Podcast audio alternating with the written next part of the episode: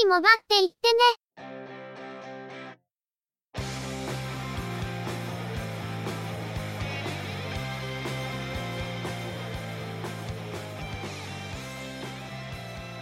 通信業界、モバイル、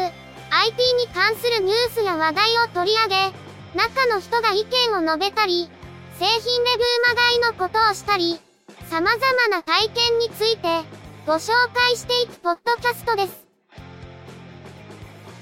ゆくもばのおしゃべりはすべて、合成音声によってお送りしています。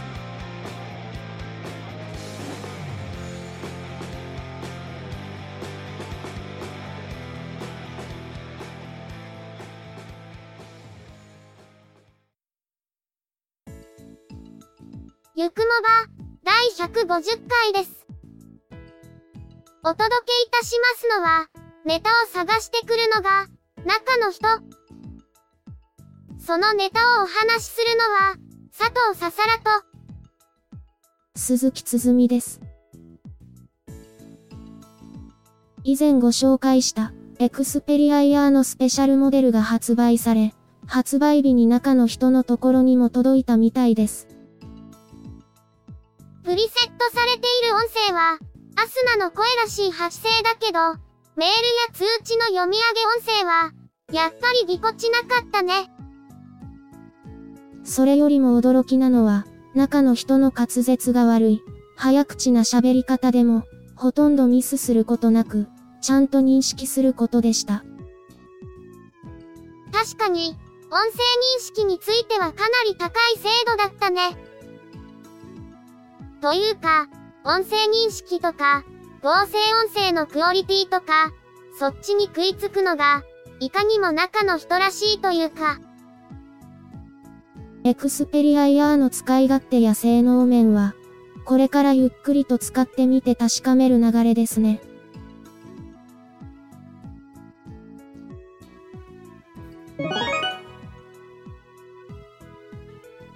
それでは、今回のニュースです。サードウェーブデジノスは、Windows 10搭載の8インチタブレット、 raytrektab、DG-D08IWP を発売することを明らかにしました。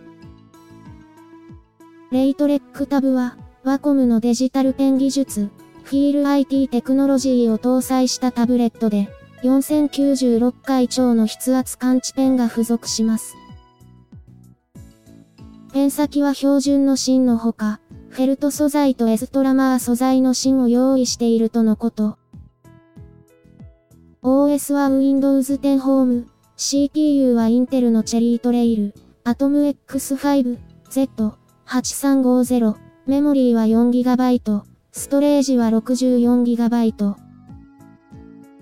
アウト。カメラ、インカメラともに200万画素。給電兼用のマイクロ USB、マイクロ HDMI 出力、Wi-Fi、Bluetooth 4.0、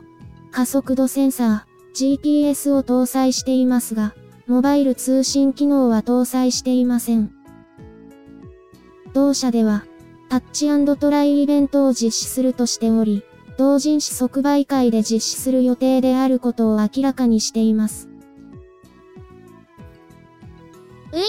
タブレットとしては、やや余裕があるスペックだと思いますが、一番の売りはワコムのデジタルペン技術を搭載していることですね。やはりその用途は、出先でイラストや漫画を描くことと想定しているのか、タッチトライイベントを即売会でやるというのが、なかなかユニークだと思います。しかし、このスペックだと、イラストや漫画を描くためのツールを動かすのにどの程度のレスポンスなのか、ちょっと気になるところですし、実際のペンの精度もどれくらいのものなのかというのが、スペックだけを見た時の懸念です。あとは、ペンを使用している時のパームリジェクションがどうなのかも、気になるところですね。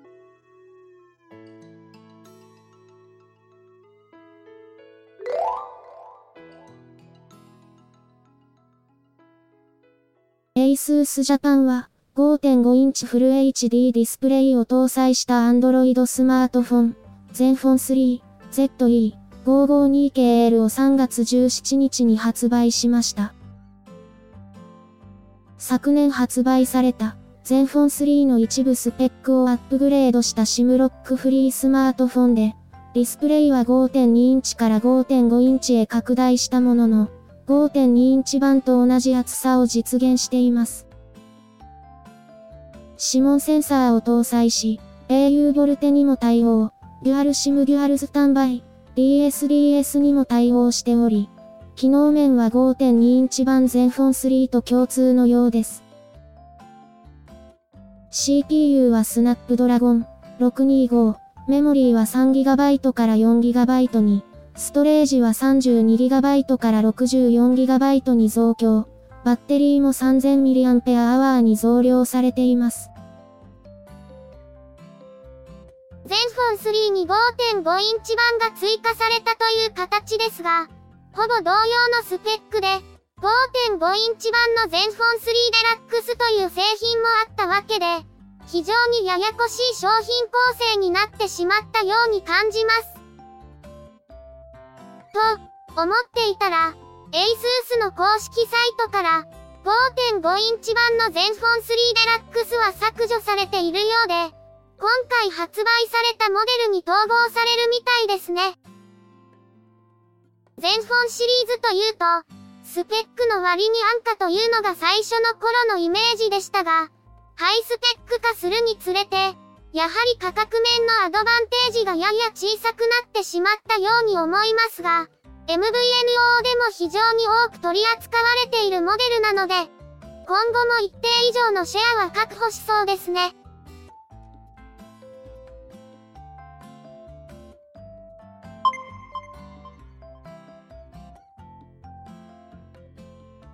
IIJ は MVNO サービス IIJ ミオの SIM カードを購入できるパッケージを全国大学生活協同組合連合会大学生協に所属する全国201大学399店舗で3月21日から販売することを明らかにしました。価格は3000円。店頭で購入すると記載されているエントリーコードが有効になり、専用ページからエントリーコードを入力してプランやカードサイズを選ぶと、後日、指定した配送先に SIM カードが届けられるという仕組みです。合わせてデータ通信量を追加するためのクーポンカードも販売されるとのことで、有効期限は6ヶ月、容量と価格は 500MB で1500円と、2GB で3000円の2種類。今回販売されるのは、月額契約のほか、プリペイド契約もできるとのことで、月額契約は NTT ドコモのネットワークを使うタイプ B と、au のネットワークを使うタイプ A が選択可能。プリペイド契約はタイプ B のみ選択できます。大学生協で SIM カードを販売するというのは、なかなかうまいやり方なのかもしれません。通信コストを抑えたい大学生と、その大学生が気軽に利用できる大学生協、マッチングは良さそうですけど、購入できるのは SIM カードだけなので、端末はこれまで利用していたものを使うのか、それともどこかから買ってくるのか。そのあたりを、購入者である大学生がどう評価するのか、実際の声を聞いてみたいところです。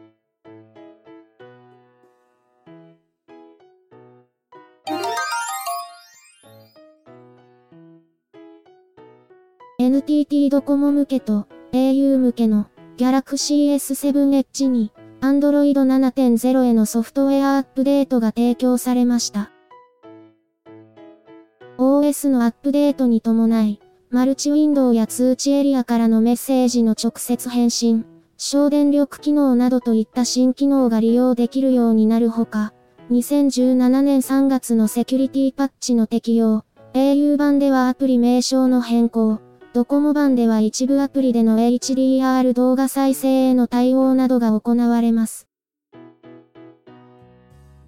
中の人のドコモ版 Galaxy S7 Edge も、早速アップデートをしてみました。設定メニ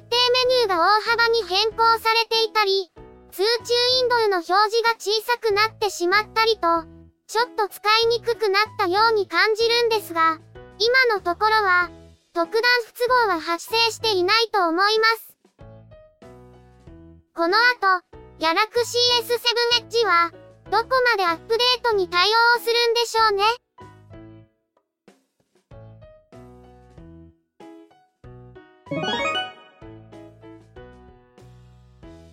今回のニュースは以上です。動画編集がかなり滞りがちですが、慌ただしさがようやく落ち着きつつあるので、そろそろ手をつけないといけませんね。落ち着くと言っても、ほんの短い間だから、とっとと積んでる作業をやっつけないと、どんどん消化できなくなるんだけどね。とはいえ、その貴重な空き時間が、ゲームとか、動画視聴に消えてるような。スパロボ V を買ってプレイしていたり、そのゲームで知った、クロスアンジュ、天使と竜のロンドという作品を見たりと、結構な時間が消えてるんじゃないかと。クロスアンジュはスパロボ新規参戦枠の一つで、これまで中の人は全く知らなかった作品なんだよね。たまたま今月いっぱい、B アニメストアで配信されていたんで、見ることができたわけだけど。中の人が好きそうな、肌色率がものすごく高い作品というか、ロボットアニメの皮をかぶったエロアニメというか。深夜枠の放送だったとはいえ、よく地上波で放送できたなってレベルで、エロ要素満載だよね。話の筋は突っ込みどころが多いなりに、中だるみする暇もなく一気に突っ走る勢いがあった。近年のアニメでは珍しい出来の作品だったと思うのですが。最近のアニメって、中盤までは盛り上がるのに、クライマックスに突入した途端に一気に冷めてしまうような筋の作品が多いんだよね。最近は分割にクール作品も多くて、足掛け1年くらいかけて見続けても、最後の数回で一気に冷めるような感じになると、すごく残念な気持ちになってしまうので、最後まで勢いが続く作品が増えるといいなって思います。